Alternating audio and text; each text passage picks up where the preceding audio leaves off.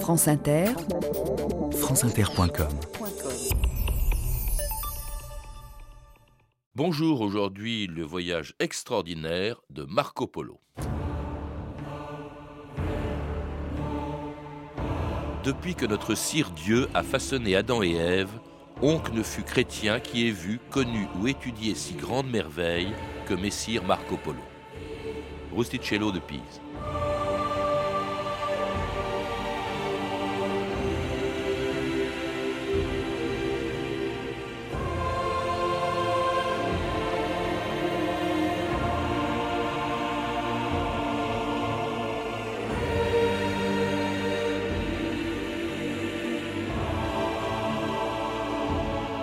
2000 ans d'histoire.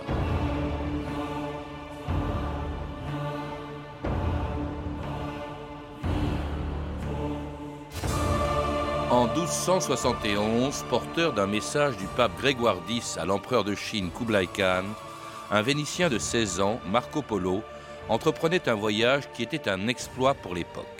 Après avoir traversé la Syrie, la Perse et l'Asie centrale, franchit les 4000 mètres du massif du Pamir et le redoutable désert chinois de Taklamakan, il arrivait à Kambaluk, l'actuel Pékin, capitale d'un empire où il devait rester 16 ans avant de revenir à Venise un quart de siècle après son départ. De son aventure extraordinaire, Marco Polo ramènera la matière d'un livre, le livre des merveilles, la première description détaillée d'un pays dont les richesses fascinaient tous les Européens du Moyen Âge. De l'or, de l'ivoire, du jade, et quelle finesse d'exécution, ces joyaux, ces pierres précieuses. Regardez cela. Mais regardez ces trésors, messire, vous n'avez jamais rien vu de pareil. D'où viennent donc toutes ces merveilles, Nicolo Polo Elles me viennent du bout du monde. C'est un Persan qui les a apportées. Mais je n'ai rien vu de tel quand j'étais en Perse. Plus loin que la Perse, les Indes, d'un pays encore plus lointain que les Indes orientales, messire. Ces trésors viennent de la Chine, de l'empire de Cathay. De si loin que ça, le plus ancien empire de la Terre et le plus riche. Est-ce loin d'ici, la Chine? Plus loin encore que vous ne pensez, mon cher cousin. Il faut traverser des mers lointaines, franchir des déserts et escalader des montagnes de glace. À quoi bon discourir si l'on ne peut aller en Chine? Il y a un homme néanmoins à Venise qui aurait assez d'audace pour entreprendre ce voyage dangereux et assez de chance pour en revenir. Qui donc? Mon fils Marco Polo. Philippe Pénard, bonjour. Bonjour. Dans votre livre Marco Polo à la découverte du monde et qui est magnifiquement illustré, ensuite à la trace avec de très belles photos, les endroits où est passé Marco Polo à la fin du XIIIe siècle, un voyage qu'il a décrit lui-même, vous en parlez longuement, dans un livre qui l'a rendu célèbre, le livre des merveilles.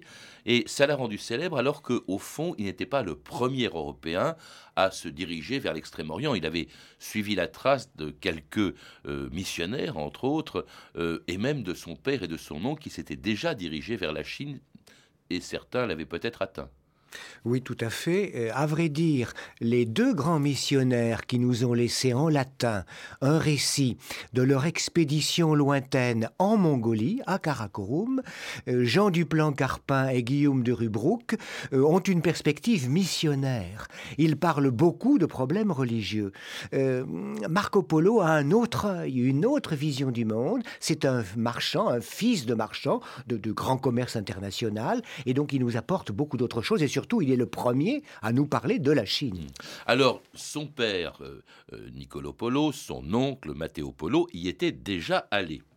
On ne sait pas exactement euh, jusqu'où ils sont allés. Ils ont rencontré Kublai Khan en Chine, mais justement, vous le rappelez, c'était des marchands vénitiens. Venise, à l'époque, est à son apogée, et il est assez naturel que des marchands se rendent très loin en Orient, puisque, au fond, Venise était la plaque tournante de ce commerce. C'était un commerce international et ce que nous nous savons pas euh, peu de choses euh, sur la nature du commerce des polos, mais nous savons que c'était des personnages importants. Ils avaient un comptoir à Constantinople et un autre comptoir à Soudac en Crimée.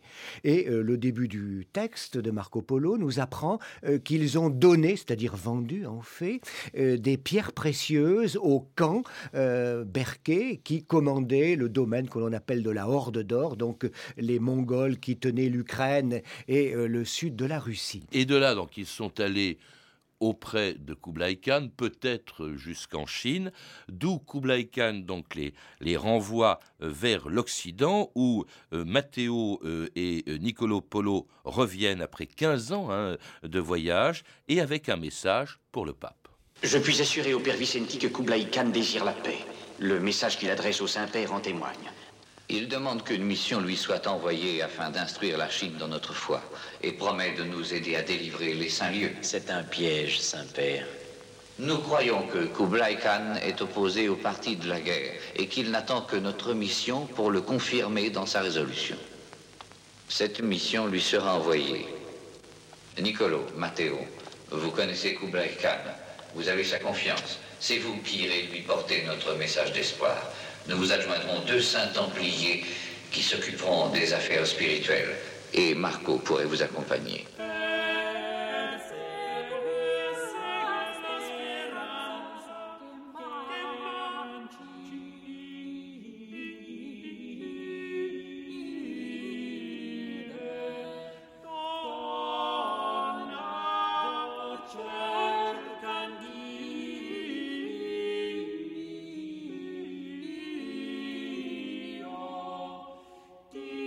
Per seguir la speranza de Francesco Landini, c'est une musique et un chant contemporain de l'époque de Marco Polo. Marco Polo qui est le fils qui va partir avec son père, avec son oncle, qui est donc le fils de Niccolo Polo.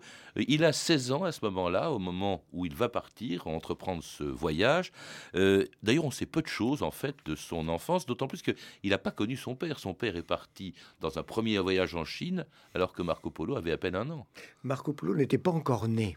Ah Et on conjecture que Marco Polo a dû naître en 1254 et euh, son père, euh, lorsqu'il est revenu, a découvert un fils De 16 donc euh, oui, d'une quinzaine d'années euh, à Venise, sa femme étant morte et c'est avec ce rejeton euh, qu'il est reparti. Alors le rejeton avait 17 ans exactement puisque la famille Polo a attendu deux ans l'élection d'un nouveau pape et dé- dé- désespéré en quelque sorte de ne pas avoir un souverain pontife pour remplir la mission par le Grand Camp. Ils sont repartis, arrivent en, en Terre Sainte, et puis ils ont appris euh, en Arménie euh, que le, le nouveau pape venait d'être élu. Il se trouvait à Saint-Jean d'Acre, ils sont revenus, et euh, ensuite... Pour cette sont- mission du pape, en quoi consistait-elle? On a entendu, on l'a dit, Kublai Khan souhaitait justement que le pape envoie des émissaires. On est quand même à des milliers de kilomètres les uns des euh, autres. Euh, cette mission, d'ailleurs, il devait être accompagné non pas par deux Templiers, comme on a entendu dans cet extrait de film, mais par euh, deux euh, frères prêcheurs qui vont euh, quitter d'ailleurs l'expédition. Oui, euh, le Grand Camp souhaitait qu'une centaine de prédicateurs chrétiens viennent en Chine, non point qu'il voulût se convertir, ni qu'il voulût convertir son peuple, mais euh, comme tout grand souverain euh, menacé, plus ou moins, euh, par des rébellions éventuelles, il souhaitait se mettre à l'abri et se protéger par tous les dieux qui pouvaient lui être favorables. Euh, il était, lui, plutôt favorable au lamaïsme tibétain. Mais il n'a pas été très désagréable envers le confucianisme. Il était assez Euh, tolérant, je crois, oui, tout à fait, très oui. profondément tolérant, ni envers le bouddhisme. Et alors, euh, les polos étaient donc des ambassadeurs du Grand Camp, chargés de promouvoir la foi chrétienne. Malheureusement, ils n'ont pas réussi dans cette mission. Ils sont repartis tout seuls. Alors une mission qui est absolument extraordinaire pour l'époque. Les deux euh, frères prêcheurs d'ailleurs ont abandonné euh, Marco Polo, son père et son oncle en route, effrayés par le voyage, car ils ne font pas le voyage par la voie maritime, ce qui était euh, plus simple, ils vont le faire par la terre, euh, Philippe Ménard. En fait, euh, alors qu'il y a des obstacles énormes. Oui, il y, a- il y a des obstacles en tout domaine, mais il est vrai que le voyage par mer est beaucoup plus rapide. En un mois et demi, les marins arabes euh, partaient du Cap Mascate et arrivaient sur la côte de l'Inde, poussés par la mousson favorable, naturellement. Mais nous avons un chapitre très intéressant de Marco Polo qui nous décrit le port d'Ormuz, tout au bout euh, de la Perse, Ba- Bandar Abbas aujourd'hui.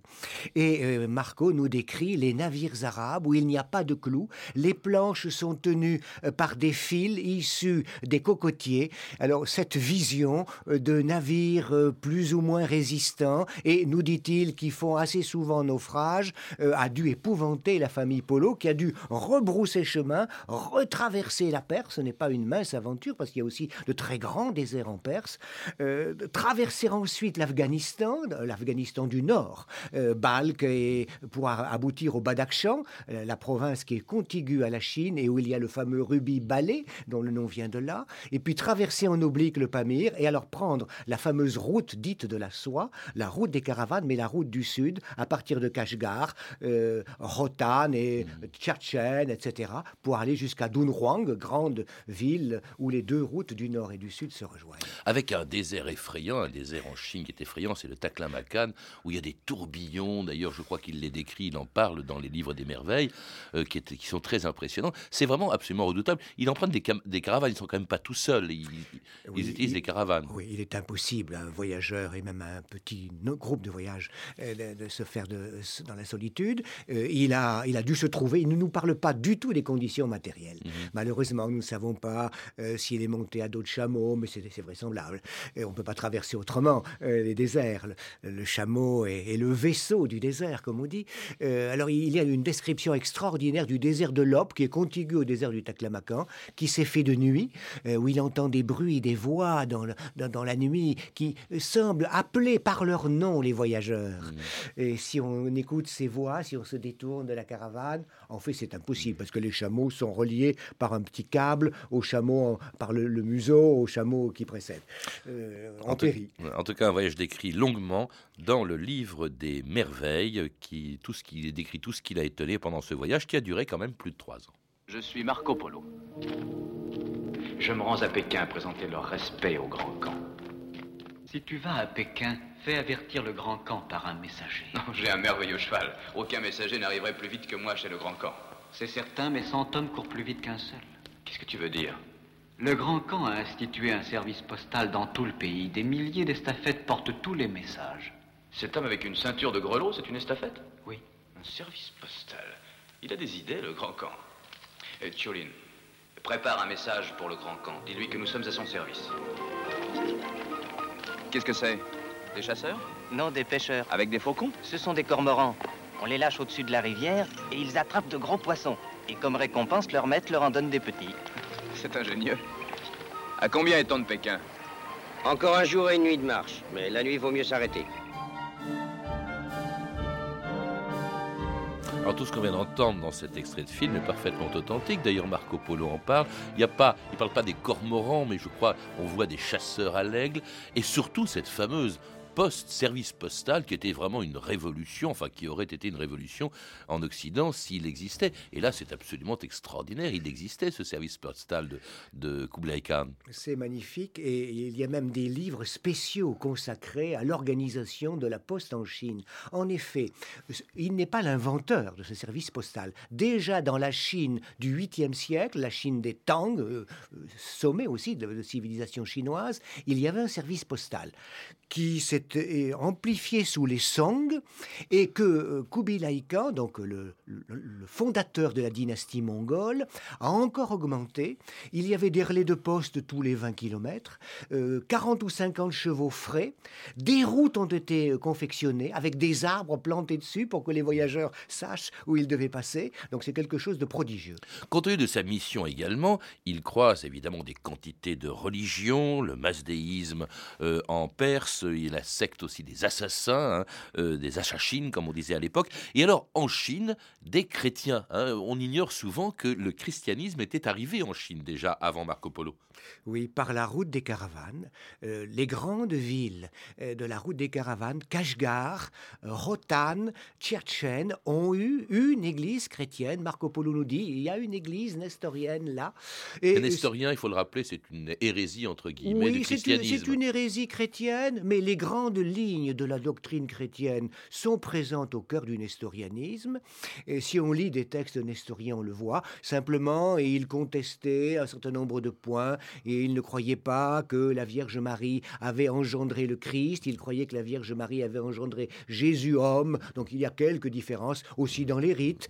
Euh, mais enfin, c'est assez fascinant de voir la présence du christianisme dès le 8e siècle en Chine. Il y a dans la ville de Xi'an, euh, vous savez, la fameuse cité où sont les, guerriers enterrés. Le premier empereur de oui, Chine. Oui, euh, il y a encore une stèle prodigieuse du 8e siècle qui euh, énonce les préceptes de la religion de lumière, comme on l'appelait. Alors tout ça découvert pendant ce voyage qui a duré trois ans, avant que Marco Polo arrive non pas à Pékin, mais au nord de Pékin, dans la résidence d'été de Kublai Khan. C'était en 1274. Je suis l'envoyé de sa sainteté le pape. Tu te nommes Polo? Marco Polo. Connais-tu Niccolo Polo? Je suis son fils. Agenouille-toi pour parler. C'est pas un prisonnier, il est mon hôte. Parle-moi un peu de ton père. Est-ce... Seriez-vous Kublai Khan Où se trouve ton père? Mon père et mon oncle ont été faits prisonniers. J'ai réussi à m'échapper, mais auparavant, mon père m'avait confié une mission sacrée, un message que le pape vous adresse. Majesté, je me sens indigne d'être auprès de vous le messager du pape. Mais vous aviez confié à mon père un message qui commençait par ces mots Magnitudinem in celis. Pacem in terris. Et sa sainteté vous répond du fond du cœur et de l'âme Paix à tous les hommes de la terre. Je crois en la parole du pape. J'ai confiance en mon ami Niccolo. Et j'ai confiance en son fils. Alors, on imagine ce que pouvait avoir d'impressionnant à la fin du XIIIe siècle la rencontre entre ce jeune homme, il a 20 ans à peu près à l'époque, en, en 1274, et cet empereur de Chine dont il parle très longuement, Philippe Ménard, dans euh, le livre des merveilles. Manifestement, il est impressionné par Kublai Khan, qui était, vous l'avez dit, le premier empereur mongol de Chine. C'est un personnage extraordinaire, Kubilai Khan. Euh, dont le nom reste encore vivace euh, chez, en, dans la Chine actuelle. Euh, il venait de Karakorum, il avait... En Mongolie, je crois que c'est l'actuel Ulaanbaatar, oui. Oui, Oui. au sud de Doulamakador. Oui, et il a conquis complètement la Chine que Gengis Khan, son grand-père, avait euh, conquis en partie. Et il a organisé un puissant empire. Euh, alors, il, était un dieu. Ceux qui le rencontraient, les- tous les humains se prosternaient sur Ouais. le sol selon la vieille technique chinoise du koto, qui signifie l'allongement sur le sol pour révérer euh, le, le Fils du ciel, celui qui a le mandat céleste. Alors, c'est assez singulier de penser que le rude guerrier mongol qui vivait sous une tente, de- euh, sous une yourte de feutre, se trouvait soudain dans un palais prestigieux qu'il avait fait construire. Puisque Mais lui- Pékin, c'est lui qui a fondé, lui qui a, qui a- fait de Pékin la capitale oui, de la Chine. Nommé Kambaluk, Kambalik, Oui. la ville du camp.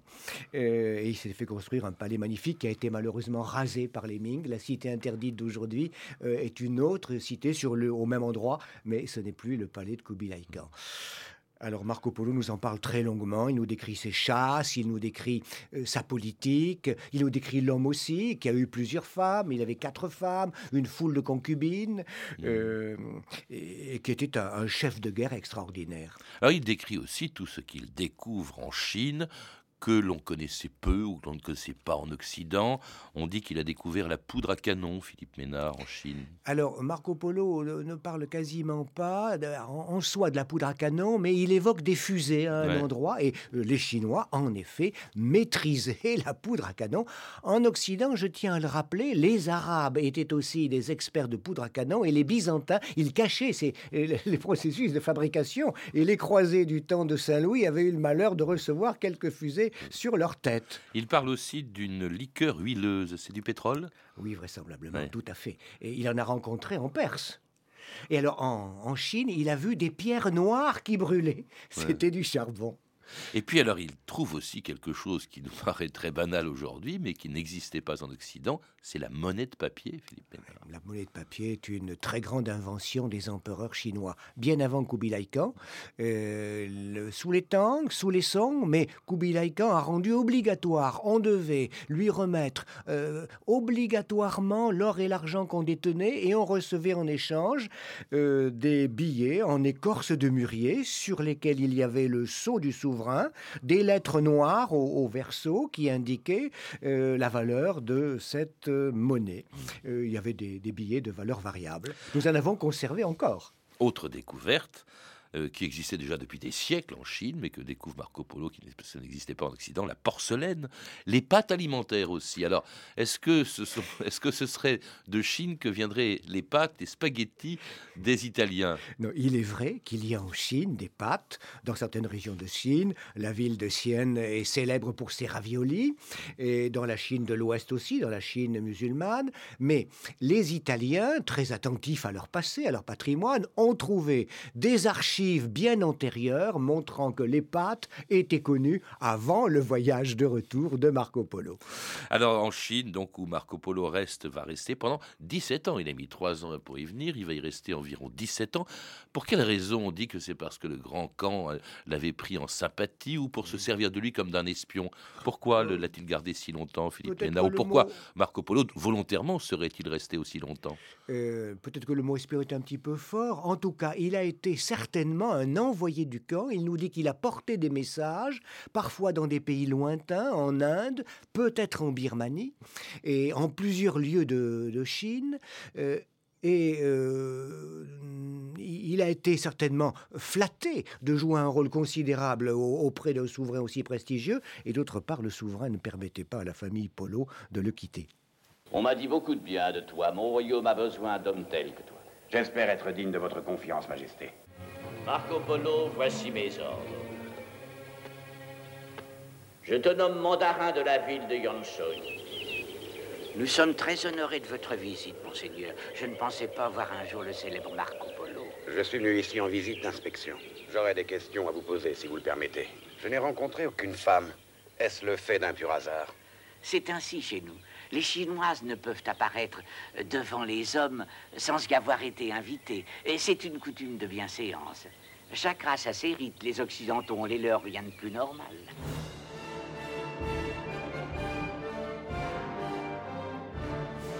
Alors pendant toute la durée de son voyage en Chine, Marco Polo, et, et, ça se voit bien, ça se lit dans le livre des merveilles, se comporte aussi en ethnologue. Il est passionné par la vie quotidienne des Chinois, par leurs coutumes, par ce que l'on vient d'entendre, mais aussi, vous le dites, il, quand il est parti au sud de la Chine, par la euh, polygamie pratiquée par les Chinois, qui avait une façon très particulière de recevoir les visiteurs, je crois, Philippe Ménard. Il a été sensible en plusieurs provinces de Chine, y compris dans la Chine de l'Ouest, en pays ouïghour, puis euh, dans la Chine du Sud, comme vous le dites, euh, au fait que les voyageurs recevaient parfois, gracieusement, des hôtes qui les hébergeaient, soit leurs filles, soit leurs femmes, pour passer la nuit.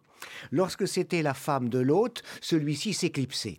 L'étranger pouvait rester quelques jours et il pendait son chapeau à l'extérieur euh, de la maison et euh, le, le, propriétaire, euh, le mari revenait quand l'étranger était reparti. On devait penser que c'était un rite de fertilité, de fécondité pour le ménage. Et puis alors pour les jeunes filles, c'était l'annonce peut-être d'une certaine expérience sexuelle et, plus encore le fait qu'elles avaient plu euh, et elles recevaient quelques babioles, quelques petits éléments qu'elles mettaient autour de leurs bras, autour de leur cou, euh, qui montraient euh, qu'elles n'étaient plus vierges très accueillant, hein, ces Chinois, en tout cas pour Marco Polo, alors qui reste 17 ans jusqu'à son départ en 1291. Cette fois-ci, il va partir par la route euh, maritime et un voyage d'ailleurs très long également et qui est longuement euh, dont il parle longuement dans le livre des merveilles. On croit toujours que le livre des merveilles c'est uniquement le voyage qu'il a fait en Chine. C'était au début le voyage de son père et de son oncle, ensuite le sien et également l'Inde. Il n'y a pas que euh, le, portrait, si je puis dire, enfin, la description de la Chine, il y a aussi l'Inde, le Ceylan par où il est passé. Oui, il y a en effet les îles d'Indonésie et assez longuement Sumatra. Euh, il décrit les singes, il décrit la, sauvagerie des peuplades de l'intérieur, euh, les, produits du sol aussi. Le cannibalisme qu'il découvre en Inde avec les yogis. Oui, alors les, yogis n'emploient pas le mot yogi, ils emploient un autre mot qu'on interprète comme étant yogi. Les croyances des brahmanes aussi, les superstitions, euh, l'ombre du corps, la peur des araignées, selon qu'elles se dirigent, les, tarentules terribles, selon qu'elles se dirigent d'un côté ou d'un autre, le vol des hirondelles, les ascètes, euh, les, les, ascètes qui emplissent encore aujourd'hui l'Inde, euh, il les a remarqués, qui laissent vivre la vermine, qui pratiquent les macérations, qui boivent, nous dit-il, un mélange de mercure et de soufre et qui prétendent ainsi vivre plus longtemps. Alors, il est, de retour à Venise en 1295. Il est parti 25 ans plus tôt, plus personne quasiment ne le reconnaît, jusqu'à ce que il écrive son livre des merveilles. Il le fait dans des circonstances particulières. Il va le faire en prison à Gênes. Oui, euh, c'est une énigme pour les savants. Euh, il se trouvait à Gênes, euh, ennemi juré des Vénitiens. Alors on, pense qu'il a dû être fait prisonnier dans une bataille navale, peut-être cette même année 1298, à Courtsola, une île dalmate, Korčula comme on dit en dalmate aujourd'hui. et d'autre part, il trouve là un paysan qui connaissait le français. Il voulait en effet faire écrire en français son livre. En fait, il a été écrit en franco-vénitien, mais avec beaucoup plus de français que de, que de vénitien, en franco-italien. Mais quand vous dites faire écrire, c'est parce que il l'a écrit en réalité avec Rusticello de Pise, qui était en prison en même temps que lui qui était en quelque sorte son nègre, si on peut dire, Philippe Ménard. Oui, euh, Marco Polo ne devait pas connaître le français, c'est impossible. Marco mm. Polo avait appris le mongol, il connaissait le persan, certainement le grec, puisque la famille avait un comptoir en Grèce, et puis une quatrième langue sur laquelle on, débat, euh, mais le français. Or, le français était alors ce que l'anglais est aujourd'hui, la grande langue de communication mm-hmm. internationale. Et nous avons d'autres exemples. Il y a des écrivains italiens euh, comme Brunet Latin, Brunetto Latini, qui a écrit une encyclopédie en français. Un historien de Venise, même extraordinaire, Martine Dacanal, qui écrit une chronique de Venise en français. Alors ce livre a eu un succès, je crois, absolument considérable en son temps, plus tard aussi, en même temps, on en a contesté l'authenticité. On a dit, est-ce que c'est pas une fable? Il faut dire qu'il y a des descriptions, vous les donnez vous-même, sorties d'ailleurs d'une illustration de l'époque, où l'on voit un griffon euh, euh, qui aurait euh, existé à Madagascar, suffisamment fort, une espèce d'oiseau suffisamment fort pour transporter un éléphant. Alors évidemment, là, on se dit quand même, il a fabule pas mal, ce Marco Polo il ne dit pas que c'est une chose vue, c'est une chose qui lui a été dite. il ne conteste pas, au demeurant, en pareille occurrence. il est bien évident qu'un voyageur comme lui, euh, d'une part, décrit ce qu'il a vu, et puis d'autre part, parle de ce qu'on lui raconte pour des endroits où il n'est pas allé. Alors, euh, une Anglaise, aujourd'hui, euh, Miss Frances Wood a écrit un livre dit Marco Polo Go to China? Est-ce que Marco Polo est allé en Chine? C'est même son voyage que, dont on conteste l'authenticité. Madame Wood exagère beaucoup les, érudits. Comme Marco Polo. beaucoup plus que Marco Polo. Il y, a, il y a quelques éléments merveilleux chez Marco Polo, mais qui contribuent au charme du livre aussi. Il n'a pas que du charme, il a dû fasciner ses contemporains. On, décrit des choses qui n'avaient jamais été décrites, que personne n'avait jamais vues, mais il y a aussi un intérêt.